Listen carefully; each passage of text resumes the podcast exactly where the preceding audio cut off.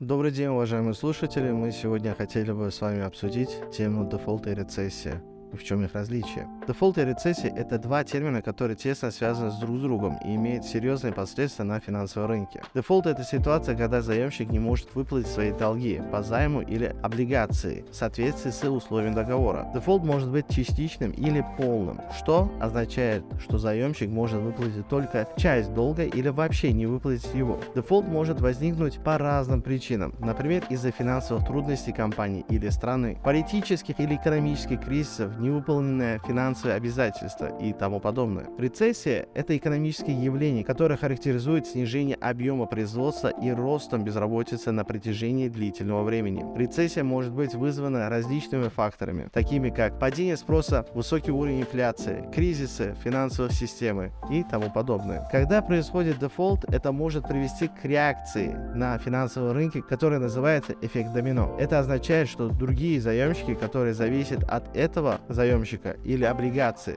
также могут не выплатить свои финансовые обязательства, что может привести к еще большему количеству дефолтов. Это может вызвать рост паники на финансовых рынках и привести к серьезным последствиям для всей экономики, таким как рецессия. Во время рецессии многие компании и инвесторы могут столкнуться с финансовыми трудностями, что может привести к ухудшению финансовых показателей компании и снижению цен акций. Банки и другие финансовые институты также могут столкнуться с проблемами, такими как снижение объемов кредитования и роста неплатежеспособности. В целом, дефолт и рецессия могут иметь серьезные последствия для финансового рынка, экономики и жизни людей. Чтобы снизить риски, связанные с дефолтом и рецессией, многие инвесторы и компании принимают меры для снижения своей уязвимости. Например, компании могут снижать свой долг, чтобы уменьшить вероятность дефолта, а инвесторы могут диверсифицировать свой портфель вкладывая свои деньги в различные виды активов, чтобы снизить риски убытков при рецессии, например, как вложение в золото или в серебро. В некоторых случаях правительства могут вмешиваться, чтобы предотвратить или смягчить последствия дефолта и рецессии. Они могут предоставить финансовую помощь, снижать процентные ставки или вводить другие меры стимулирования экономики. Также стоит отметить, что дефолт и рецессия могут иметь не только отрицательные, но и положительные последствия. Например, рецессия может привести к тому, что компании станут более эффективными и конкурентоспособными способными, чтобы выжить в сложных условиях рынка, а дефолт может помочь устранить неэффективные и не платежеспособные компании и привести к более здоровой экономике в целом. В целом, дефолт и рецессия являются серьезными рисками для финансового рынка и экономики. Однако при правильном управлении рисками эти ситуации могут быть исправлены и даже привести к положительным изменениям в экономике в будущем. Важно понимать, что дефолт и рецессия могут иметь различные причины и последствия. Например, дефолт может быть вызван финансовыми проблемами у компании или правительством, неправильным управлением долга, экономическими кризисами и тому подобное. Рецессия же может быть вызвана множеством факторов, такие как снижение потребительского спроса, ухудшение мировой экономической ситуации, неэффективная политика правительства и тому подобное. Последствия дефолта и рецессии могут быть крайне серьезными, включая потерю рабочих мест, банкротство компании, снижение уровня жизни и даже социальной и политической нестабильности. Поэтому важно научиться